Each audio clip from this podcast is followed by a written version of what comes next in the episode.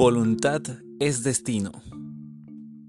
Los resultados de investigaciones realizadas durante décadas muestran la singular importancia de la fuerza de voluntad para determinar el curso de nuestra vida.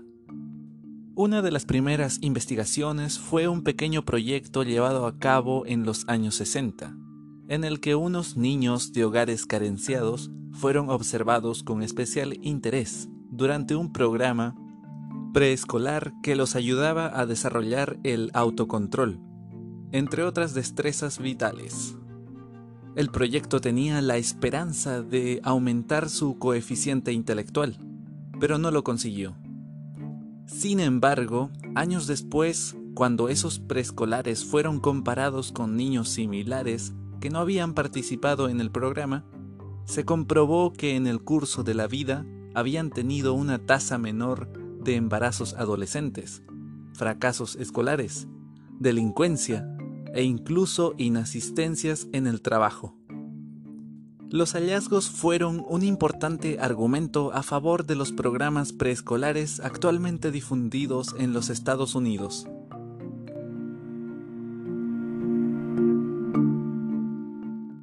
Más tarde se realizó el test del malvavisco, un legendario estudio hecho por el psicólogo Walter Mischel en la Universidad de Stanford en la década de 1970. Mischel invitaba a niños de cuatro años a entrar, uno a continuación de otro, en una sala de juegos de la Escuela de Enfermería Bing del campus de Stanford. En la sala se señalaba al niño una bandeja con malvaviscos u otras golosinas, y se le pedía que eligiera la que deseara. Entonces comenzaba la parte más complicada. El adulto le decía al niño, Si lo deseas, puedes comer tu golosina ahora.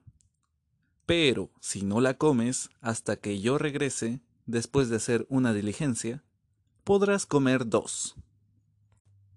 En la sala no había ningún entretenimiento, juguetes, libros, ni siquiera un cuadro.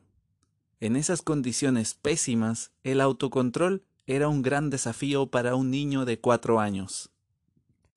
Alrededor de un tercio tomaba la golosina de inmediato, mientras que otro tercio esperaba los interminables quince minutos hasta ser recompensado con dos.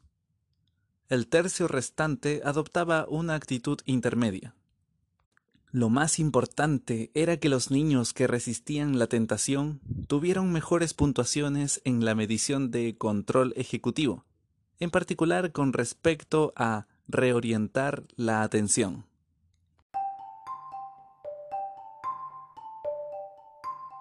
Nuestro enfoque es la clave de la voluntad, sostiene Michel. Cientos de horas dedicadas a observar cómo los niños luchaban contra la tentación revelaron que la asignación estratégica de la atención era la habilidad fundamental. Los niños que esperaban los 15 minutos se distraían con tácticas tales como simular que jugaban, cantar o cubrirse los ojos. Si un niño miraba las golosinas, era su fin. En realidad, era el fin de la golosina.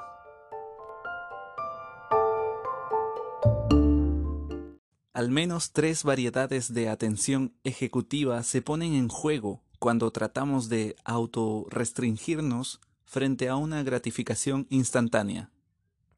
La primera es la habilidad de desenfocarnos voluntariamente de un objeto de deseo que atrapa poderosamente nuestra atención. La segunda es resistir la distracción y mantener nuestro foco en otra cosa, por ejemplo, en una fantasía que creamos, en lugar de dejarnos arrastrar hacia ese objeto atractivo. Y la tercera nos permite mantenernos enfocados en un objetivo futuro, como las golosinas prometidas. Estas tres habilidades constituyen la fuerza de voluntad. Los niños con autocontrol superan una situación como el test del malvavisco. Pero, ¿qué ocurre con las tentaciones de la vida real? Veamos el caso de los niños de Dunedin, en Nueva Zelanda. Dunedin tiene una población de algo más de 100.000 almas y alberga una de las principales universidades del país. Esta combinación la hizo propicia para un estudio sobre los ingredientes del éxito en la vida, que resultaría ser el más importante sobre este tema en los anales de la ciencia. En un proyecto sumamente ambicioso, 1037 recién nacidos a lo largo de 12 meses fueron estudiados intensivamente durante la infancia y décadas después fueron chequeados por un equipo formado por integrantes de varios países y distintas disciplinas. Cada integrante tenía su perspectiva sobre el indicador clave de la autoconciencia y el autocontrol. Durante sus años escolares, los niños fueron sometidos a una impresionante batería de pruebas. Por una parte, se evaluó su tolerancia a la frustración y a la exigencia. Por otra, su capacidad de concentración y perseverancia. Al cabo de una tregua de dos décadas, se chequeó al 96% de los niños. Fue mucho más sencillo hacerlo en un país estable como Nueva Zelanda, de lo que habría podido serlo en los Estados Unidos, donde las personas se desplazan continuamente. Los por entonces jóvenes adultos fueron evaluados en estos aspectos. Salud. Estudios físicos y de laboratorio analizaron su estado cardiovascular, metabólico, psiquiátrico, respiratorio, dental e incluso inflamatorio. Prosperidad. Se investigó si tenían ahorros, si eran padres solteros que criaban a sus hijos, si eran propietarios de una casa, si tenían dificultades financieras, inversiones o fondos de retiro. Criminalidad. Se rastrearon los registros de todos los tribunales de Australia y Nueva Zelanda para saber si habían sido condenados por algún delito. Cuanto mayor había sido su autocontrol en la infancia, tanto mejor era el desempeño de los niños de Dunedin en la tercera década de su vida.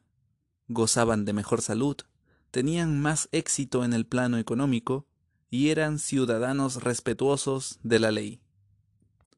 Cuanto peor habían manejado sus impulsos en la infancia, tanto menores eran sus logros, tanto menos estable era su salud, y tanto mayor era su probabilidad de tener antecedentes criminales.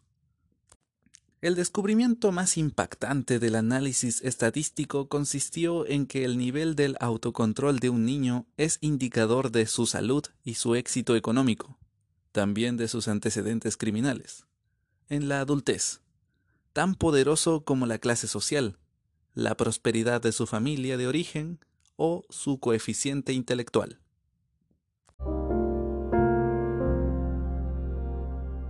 La voluntad surgió como una fuerza por completo independiente para el éxito en la vida. De hecho, con respecto al éxito económico, el autocontrol en la niñez demostró ser un indicador más sólido que el coeficiente intelectual o la clase social de la familia de origen.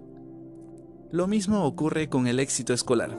En un experimento en que se ofreció a alumnos estadounidenses de octavo grado un dólar ahora o dos dólares una semana después, esa simple medida de autocontrol resultó un dato más adecuado que el coeficiente intelectual para evaluar la correlación con las calificaciones promedio.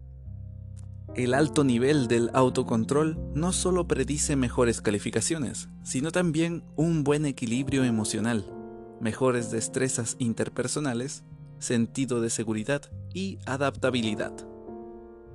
Conclusión. Los niños pueden tener una infancia económicamente privilegiada, pero si no logran posponer la gratificación para conseguir su objetivo, esa ventaja inicial puede diluirse en el curso de la vida.